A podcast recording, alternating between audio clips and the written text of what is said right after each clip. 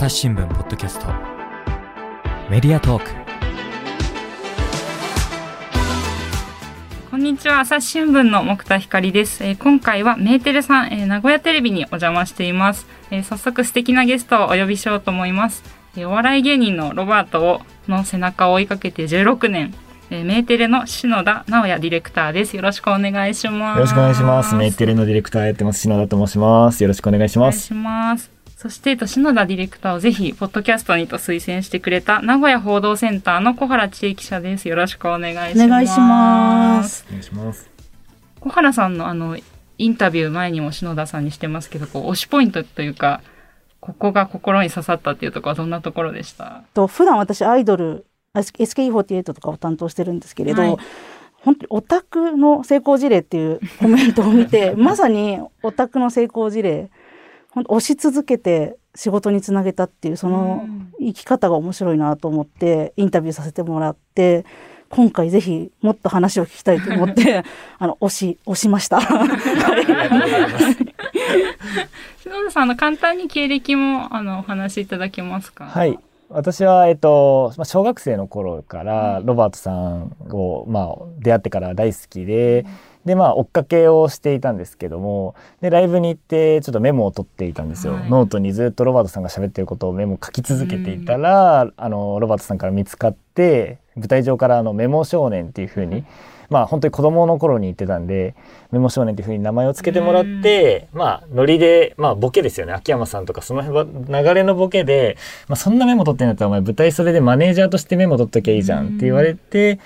あ、じゃあ俺マネージャーになろうっていうふうに、まあ小学生ながらにあの夢を持って、でまあ中学高校と本当にずっとマネージャーを目指すって言って、あの大阪に住んでたんですけど大学の時に上京しまして。であのそこでまあいろいろあって、まあ、ロバートさんとなんか一緒に作る仕事の方がやりたいなっていうふうに思いまして今あのメテレというテレビ局に入社してディレクターを実際にやってるというような経歴になります。いや本当夢を叶えたね、のところがすごく、あの勇気づけられるというかいいなと思いながら。しかも入ったばっかりという割と。2019年、えー、とそうそう。2019年入社で今4年目入社してから4年目になりますね。うん。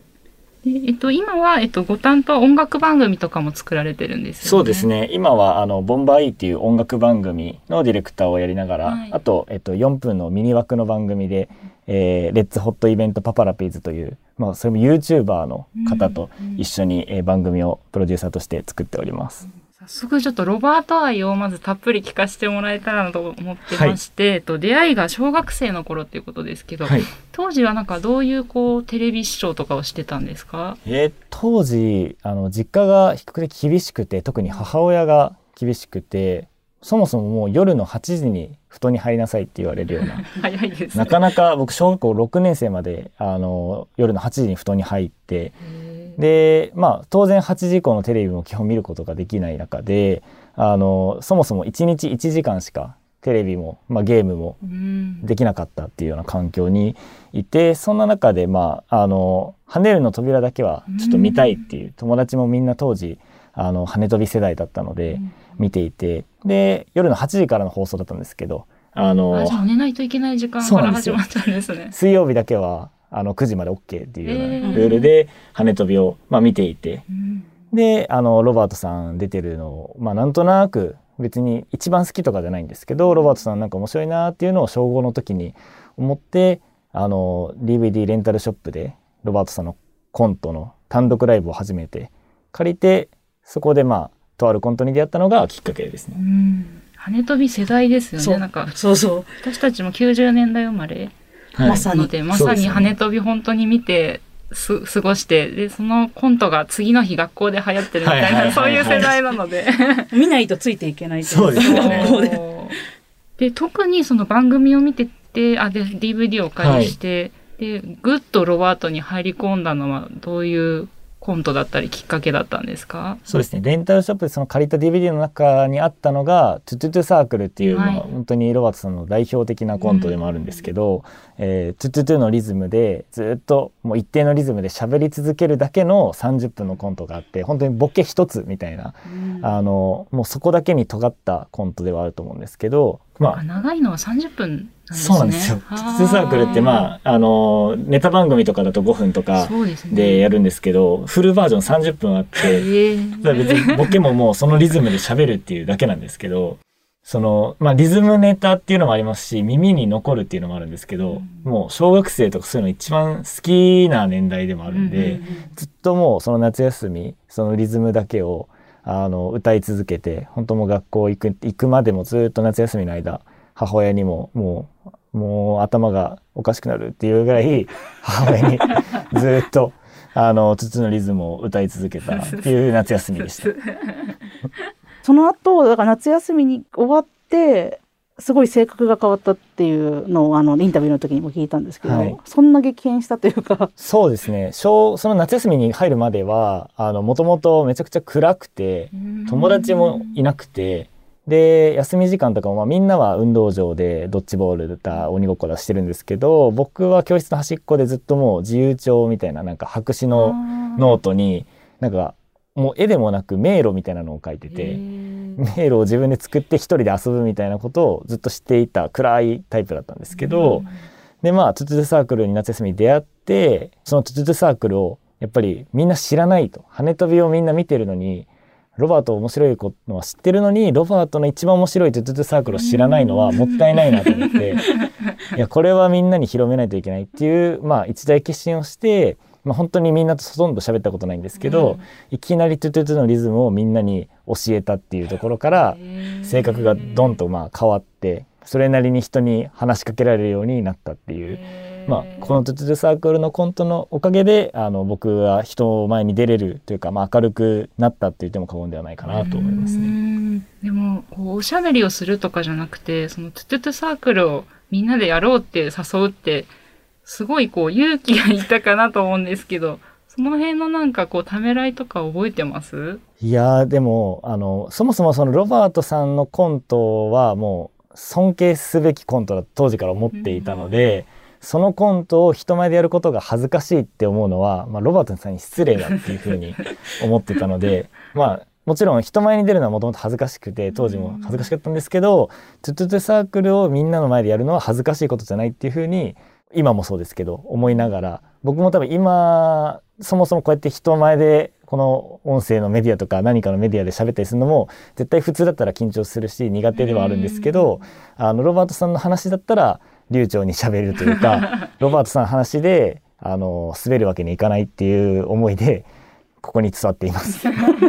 当時から変わってないというかそね。尊敬の念みたいな、はい。うんもう10年以上変わらないですね、それは。うんでさっきあのメモを取るっていうお話ありましたけど、はいメモを取り始めたのはいつ頃からなんですえかっ、と、小5でそのネタが好きになって、小学6年生ぐらいからロバートさんのライブを見に、あの、リアルで生で見に行くように、劇場に行くようになるんですけど、そもそもその、やっぱテレビ1日1時間っていうルールがあったんで、あの、ロバートさんが出てるところだけを見るようになったんですよ。その、いろんな番組に出てたんで。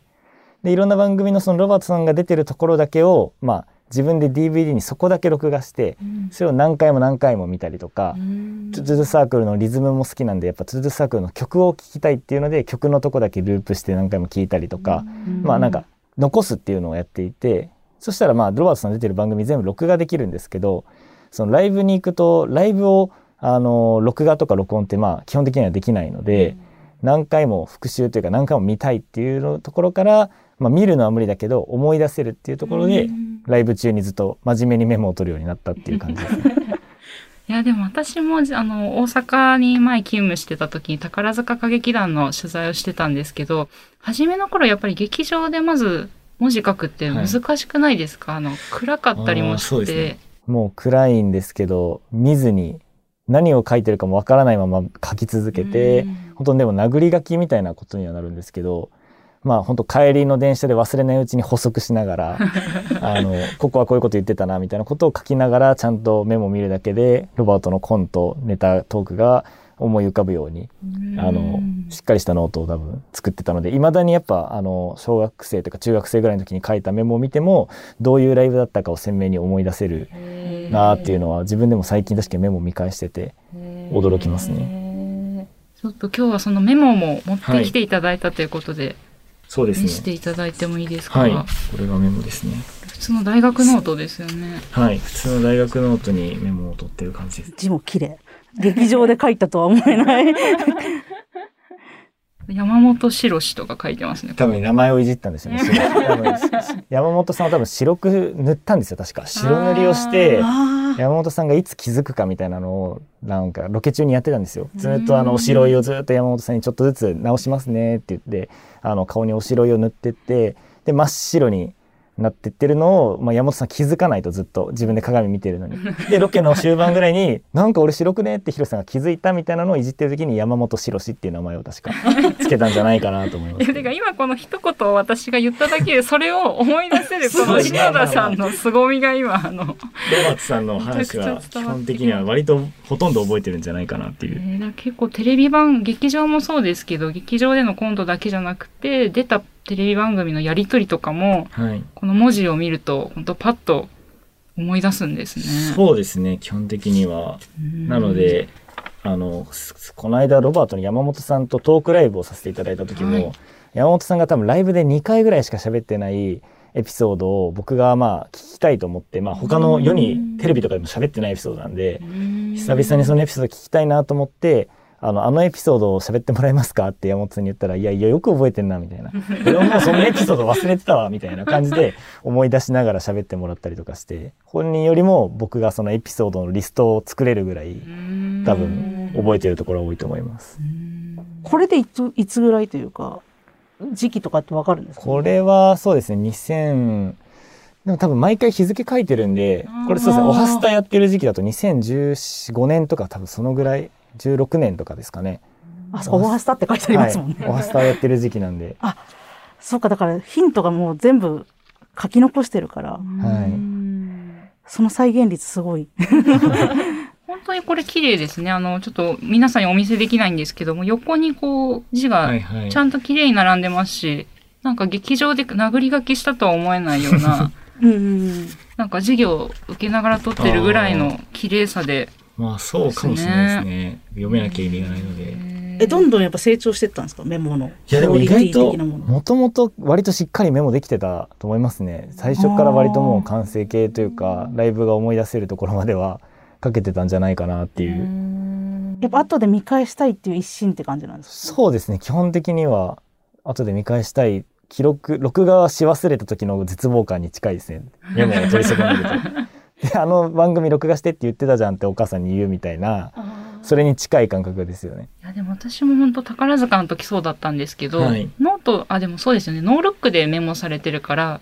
舞台を見ながら書くっていうのができるんですね。一応そうですね私それがなかなか苦手で、はいこう今、そのステージを見たいけど書きたいし、はいどどうしようっていう結構狭間だったんですけど。ステージより優先してメモを書いてたとは思います ステージを見てください。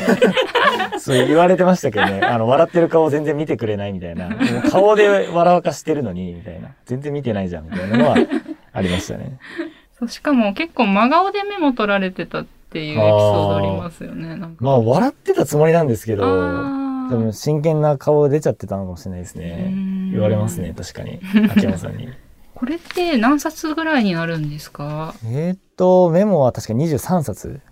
あるんじゃないかなっていう。今でも継続中なんですか？一応継続してますね。で逆にちょっとややこしくてそのメモ取ってるとなんか悪く他の人からもこのそのメモ少年っていうので本とかで知っていただいてたりするんで、メモ取ってたら取ってたでなんかああいついるなってちょっともし見られてざわざわしても申し訳なんか邪魔になっちゃうしかといってあなんかいるなって気づいた時にメモ取ってなかったら取ってなかったで嘘みたいになっちゃうし なんか今ライブに行くたびにメモ取るかちょっと迷うんですよねそのできるだけ邪魔にならないようにしたいんですけど。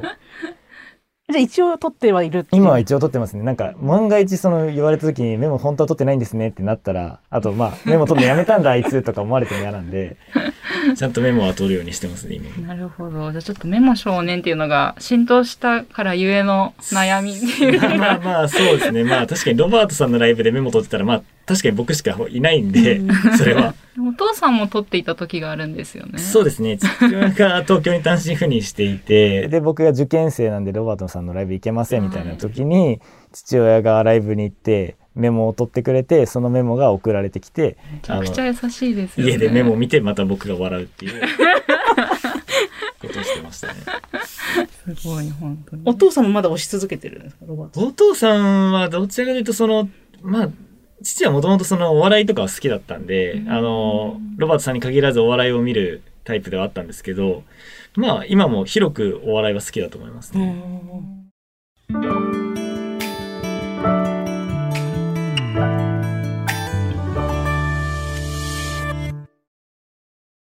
忙しい時でも大事なニュースはチェックしたい。それなら朝日新聞デジタルの紙面ビューアーとポッドキャストはどう？紙面なら見出しの大きさで大事なニュースが一目でわかるしポッドキャストは通勤中でもながら聞きできるよいつでも、どこでも。朝日新聞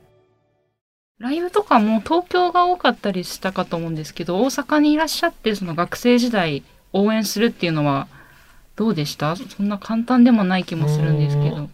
いや、まあそうですね。確かに東京のライブは本当夏休みとか冬休みとか、はい休みの期間を使っていくっていうことが多かったんですけど、ちょうど受験が終わって高校生ぐらいから京都の、まあ、祇園花月っていうところでもはいロバート企画っていうそのロバートさんの単独の公演が2月に1回定期的にあったので、比較的なんか応援しやすい環境は運もあって、応援しやすい環境にはあったなっていうふうには思いますね。ご家族も結構応援してくれてたんですかねいや、無関心。まではいかないですけど、母親は特になんか、なんていうんですかね、応援するわけでもなく否定するわけでもないという感じで、ただまあ、後々というか、今回この本を出したこともあって、話を母親に聞いたら、あの、のめり込みすぎるのは怖いから、どんどんもっとそのテレビの縛りとかをどんどん制限していったよっていうことを言っていあて、実は。実は。だから、制限されればされるほど僕はどんどんどんどんそのロバートしか見なくなっていくんで、本当は僕、あの、母親の思ってたの方とは逆にどんどんロバートにのめり込んでいくんですけど、縛りってじゃあききつくなっていってたんですか？その1そう日1ですね。時間ってないんかうのが。1週間に10時間とかだったんですよ、確かはい。最初。そしたら1日7 1時間で7時間になったりだとか。あ、そうか、3時間減ると大きいですよそうなんですで、今度ゲームも込みでとか、テレビゲームも込みで条件が。1日1時間みたいになってったりとか、だんだん厳しくなってて、まあ高校になるにつれてちょっとだんだん緩くなったみたいな、確か感じだったんで、母親はロバートにのめり込みすぎるのが怖くて制限して。な、るほど。僕はその制限のせいでどんどんロバートに狭く、狭いく深くいくっていう、母親の思うところとは逆の方に行ってしまったっね。ちなみにこのメモをあすごく取るっていうことって、今のなんかテレビ局員になってからの仕事とかなんか日常って活かされてることってあったりします？いやー、そのご質問よくいただくんですけど、ほぼないですね。そのまあ、メモを取れっていう時代じゃなくなっちゃったんだと思うんですけど、まあ、あぶっちゃけ、今スマホで撮っていいよとか、まあ、まあ、それよしあしあると思うんですけど、で、まあ、例えば編集機の触り方とかを教わるんで、1年目の時とかに、はい。その時ってまあ、なんだかんだまあ、ムービーで撮るのが早いかったりするんーで、うんうんまあ時代もあって、で、多分今はもう逆にメモ少年、ロバートさんのライブとかもアーカイブの配信とかがあったりすると、ね。メモ取る必要がなくなってきたりするじゃないですか。うんなんで本当に時代のたまたまメモという手書きのその古典的な手法がまだ必要な時代に当時いたからメモ少年になっただけで、実際に今このでいろんなことが便利な時代になっちゃうと、うんメモを取る機会だいぶ少ないんで、あの、残念ながらほとんどメモを生き今に生きてないっていうところが。なるほど。確かに時代が作り出したんですね。メモ書をね。はい。そういうまとめでいいのかよくわかんないんですけど。で、あの、ついに中学生の時にはいメモを取ってるって気づかれたそうですけど、その瞬間、その時が初めてですか？こう、コミュニケーション取るみたいなの。そうですね。小学生の時は本当にずっと勝手にメモを取っていて、誰も気づいてない状態だったんですけど、は中学2年生の時のトークライブで、あの、メモを取ってることにロバートさん気づかれて、あの、あいつなんかメモしてるやつがいるぞっていうところから、まあ、気づかれたかっていう感じで、本当にでも逆に言うと、その、いじって欲しくてやってたわけじゃないんで、うんなん、いじられ、なんでいじられたんだろうっていう、その、別に僕はただただメモを取ってただけなのに、僕はそれは真面目に、なんでそんないじってくれたんだろうみたいなのはありましたね。うん舞い上がったっていうよりは、そっちの冷静にそう思ったっていう。そうですね。舞い上がったっていうと、まあ確かにロバートさんと目が合ったっていうところは舞い上がるんですけど、そうですね。メモを取ってたことをやっといじってもらえたっていう感覚ではないんで、真面目に取ってたら本当に気づかれたかぐらいの感じではありました。冷静でしたね、そこは。うんでステージにも上がったりもその後するようになるんですよね。そうですね。高校の時にはなるんですけど、えっと、まあ、久々に受験も終わってライブに来て、あの、まあ、メモ少年がやっと高校に合格してライブ久々に来ましたね、みたいな話の流れで、でも前、そろそろまあ、ロバートにも飽きてくるだろう、みたいな。あの、高校入って、まあ、彼女ができたり、バンド始めたり、なんか好きなことできて、まあ、そろそろその、戦隊ものの卒業じゃないけど、そのロバートもそろそろ卒業するよ、みたいな。まあ、当時で言うと、そのなんか、中堅でもないし、若手でもない俺らって一番絶妙なラインだから、みたいな。うんまあ、当時なんか流行ってた芸人さんとか、そのバズってた芸人さんとかではなかったっていうか、まあ中堅にもいかないみたいな感じだったんで、俺らにハマるのはちょっとおかしいよみたいな。お前の周りでロバートを知ってる人いないでしょみたいな話をしてて、でまあ、でも実際お前どのぐらい本当にロバート好きなのみたいな。いや僕まあロバートさんのネタを一人で完コピできるぐらい好きですみたいな。で実際まあ3人のロバートのことずっともう何百回と聞いてるんで、見てもいるし聞いてもいるんで、一人でも3役喋れるぐらいには、あ丸暗記してるんですよね。で、それを言うと、まあ、じゃあロバートのネタできるんだみたいな。で、ステージに上げてもらって、やじゃあお前山本の役、ヒロシの役やれよって言われて、僕がヒロシさんの役をやって、あの、秋山さん、馬場さんとコントをやらせていただいたっていうのが、あの、ステージに上がった時ですね。なんかそれまでこうステージにいるのをこう下から眺めてる状態が同じ高さになるってどんな気持ちだったんですか？なんか。いやでも本当にそのファンとしてというよりかはまあファンとしてというよりロバートさんをここで滑らせるわけにはいかない。だからそれがずっと 山本さんね。ん山本さん役を完璧に全うするっていうまあある意味客としての目線ですごいなじゃなくてもうその時は多分出る役ではないですけどスタジオステージに立った出役としてうん。滑らせるわけにはいかない滑るわけにはいかないっていう完璧な山本さんをやるっていう まあ完璧に山本さんやるのが一番面白いじゃないですか。んでな完璧なんかいっていう笑いの方が面白いっていうのもまあ当時も分かってたのでなんか絶対に滑らないようにしようっていうところを使命感しかなかったかもしれないですね。ななんとかこの場をこう成功させたいというか、はいそんな気持ちで。そうですねロバート企画、まあ、いつも見ていたそのライブを盛り上げるっていうところの一心でしたね。で、あの、その後、どんどん着実にロバートにこう距離が、本当に物理的にも近づいていくわけですけど、うん。東京にも上京されてですよね、はい。大学になって。そうですね。大学は、まあ、あの吉本さんでマネージャーをロバートさんのマネージャーやりたいって思っていたので、大学、まあ、入学どっかにしたいなと思っていてで、まあ、大阪に住んでたので、まあ、大阪のいろんな大学とあとまあ東京の大学を受験しようと思っていた中で、まあ、大阪出身でで大阪の大学を出たら吉本興業さんに入れたとしても大阪の吉本に配属になるだろうと思ったんですよ。まあなんとなくですけど。で、まあ、ロバートさん東京吉本で中心に活動でされてるんで、じゃあ、東京吉本に配属になりたいから、まだ入社も決まってないのに、あの、高校生が東京吉本に配属されたいっていう理由で、それだけが理由で東京の大学に、あの、受験をしていったっていうような感じですね。学生生活ではいかがでした？またロバートさんと一緒に企画をしたりもさはいれましたけど。そうですね。まあ、大学でそもそも東京に行ったってことは、やっぱロバートさんのライブに、まあ、定期的なそのロバートさんのライブじゃなくても、例えば山本さんが一人で出られてるライブとうんか、秋山さんが、あの、企画のライブに呼ばれて行ってるやつとかも全部行けるので、実際に月4本というか、まあ、週1本のペースでロバートさんのライブに行けるようになって、本当どのライブにもいるな、みたいな状況が、あの、まあ、全然いじられてたわけじゃないんですけど、もう、あの、一方的にロバートさんが、あの、またいるじゃんっていう感じになるような生活で、もう毎週毎週ライブに行ってっていう感じではありましたね。で、まあ、友達とかと遊ぶよりやっぱロバート優先みたいなところは当時もあったんで、まあ、友達もまあ少なくはいたんですけども、あの、サークルとかも、まず学祭の実行委員に入ろうっていうところで、ロバートさんの、まあ、学祭ってやっぱ芸人さんを呼んだりだとか、アーティストさんとかも来ると思うんですけど、ロバートさんの学祭出てるところを見たいっていうところがあって、まあ、見たいんだったらまあ他の学祭のロバートさん出てるところ見に行けばいいんですけど、まあ、そもそもロバートさんのその普通の学祭でやってるいわゆる鉄板のネタをやるんじゃなくて、まあ、地下でそのいつも1時間やってるようなマニアックなライブを人にというか友達たちに大学の友達たちに見てもらいたいっていうのがあって、学祭の事故に入って自分でロバートさんの学祭を企画するっていうところを目指しましたね。うー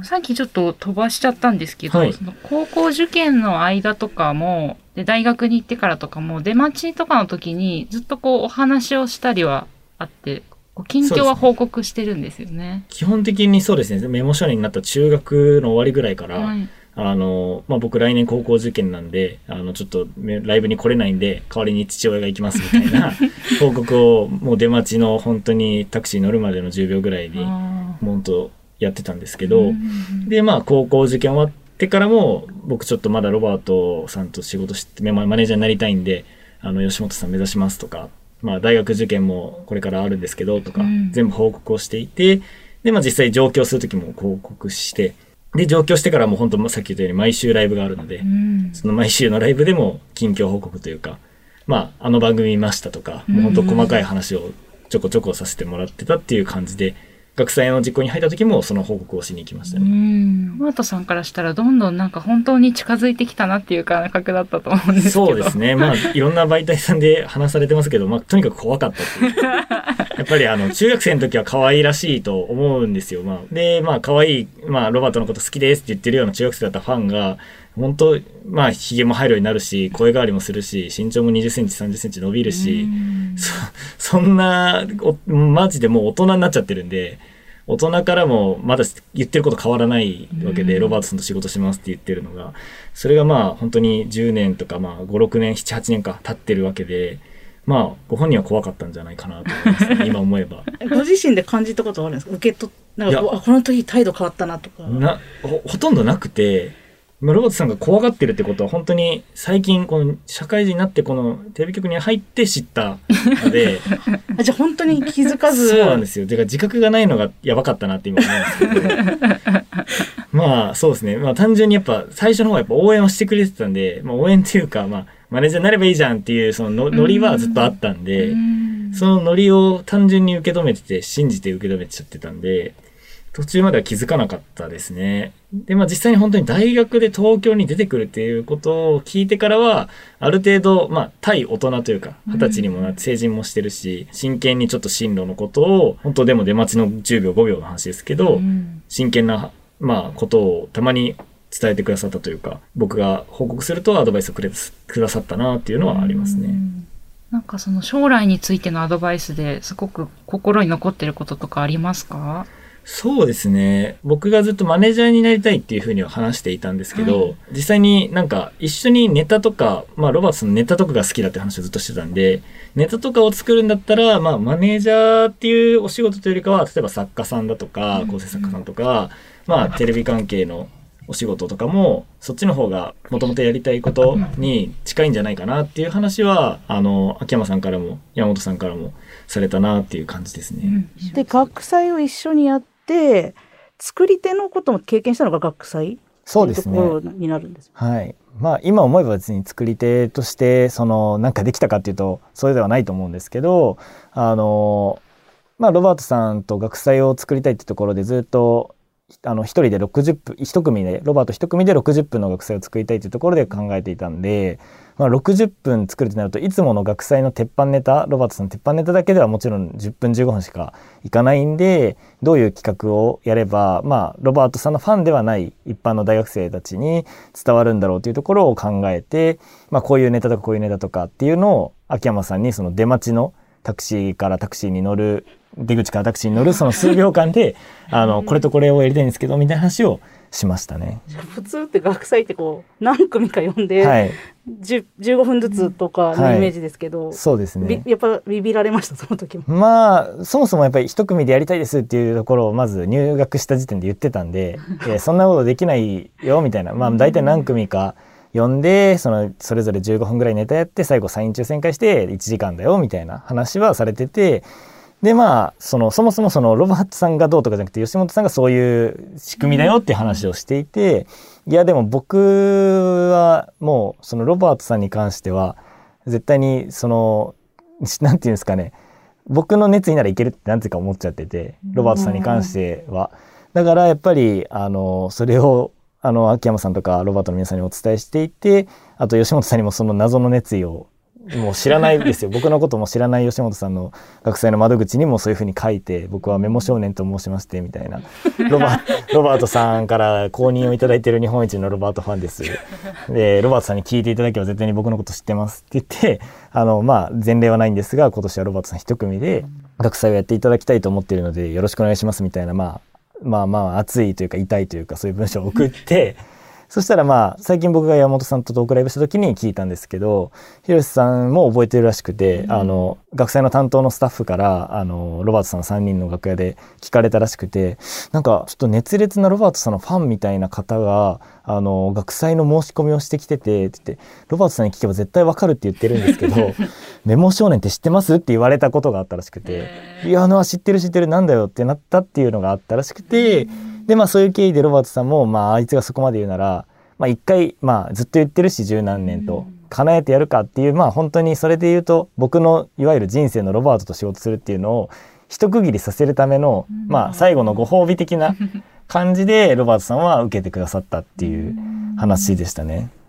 後々に全部分かって きてるわけですそうですね。今改めて関わり始めてというか、まあ、秋山さんがその絶対にスケジュールさえ合えば行くからっていうふうには当時も言ってくださっていて、あの実際に秋山さんからも吉本さんサイドというかあの大人の人たちに話してくださったっていうのはあの聞いているんですけど、まあ、そういう経緯で本当に僕のある意味夢を叶えて夢を何ていうんですか実現させてこれで終わるというところをロバートさんは想定して あの叶えてくださったというか実現させていただいたっていうのが学祭だったかなと思います。けど終わらなかったんですよね。そうなんですよね。まあそんなところで僕も満足するわけにはいかず。いかずなんです。ライブはもちろんすごい内容も良くて、あの本当に想像してなかった何倍のお客さんが来てくださったりだとか、でやっぱ野外で暑い中1時間のライブ、なんならあのロバートさんなんだかんだ盛り上がって押して70分80分とやったんですけど、それもみんな最後まで見てくださってすごいいいライブではあってあのそのライブ自体はすごい満足してるんですけどまあ僕はもう最初からそれで終わる気はもともとないので本当の目標はまあロバートさんと仕事するっていうところだったんで、あの学祭が終わってでまあその次のライブでご挨拶というかえっと楽屋じゃないですね全然出待ちです たまもう一回出待ちに行ったんですよ。で出待ちに行ってあの「この間ありがとうございました」って学祭すごい楽しかったですみたいなことを言った後にであの就活がもうすぐ始まるんですけどみたいな。で、まあ、いよいよ本当のマジのそのロバートのロバートさんと仕事をするっていうところを本当に学祭が終わったんで次はそっちです。進路です。みたいな話をして、まあ、ロバートさんもおそらくびっくりされたというかいやもう夢叶えてあげたじゃんみたいな ことだと思うんですけど、まあ、僕の夢はそこじゃないんで次の夢というか、まあ、次の目標に向かってじゃあ就活始めますっていう話をしましたね。で、あの、マネージャーになれば、みたいなことも最初は言われてたそうですけど、そこからこうテレビ局へ行こうっていうのは、だいたい大学ぐらいに固まってきたんですか？そうですね。まあ吉本さんというかマネージャーになったりとかロバートさんと関わる仕事をしたいなっていうのはもうあの最初からあったんですけどまあ作る仕事とかその先ほど言ってたようにロバートさんからも助言をいただいたりとかしていて。まあ、マネージャーさんになるのとし僕のやりたいことって本当に必ず同じとは限らないよねっていう話をずっとされていたので、まあ、確かに僕もなんかロバートさんのネタが好きだったりだとか、ロバートさんとなんか作るっていうことが好きやりたいって思ってたんでまさに学祭も同じでロバートさんと何かを作るっていう、ライブを作るっていうところですごいやりがいを感じたところであったんであのなんか作れるものというかロバートさんとなんか作れるところに行きたいなっていうふうに思ったのとやっぱりあの秋山さんから一度お話しいただいたのはそのまあ俺らの中に入ってくるんじゃなくて、外からあの俺らを使う側になってくれた方がもしかしたらプラスかもしれないよっていうふうにも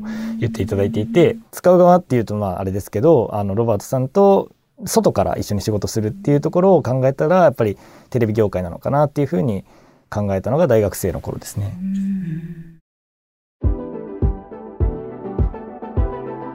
朝日新聞ポッドキャスト。メディアトーク話はつきませんが、続きは次回にお届けします。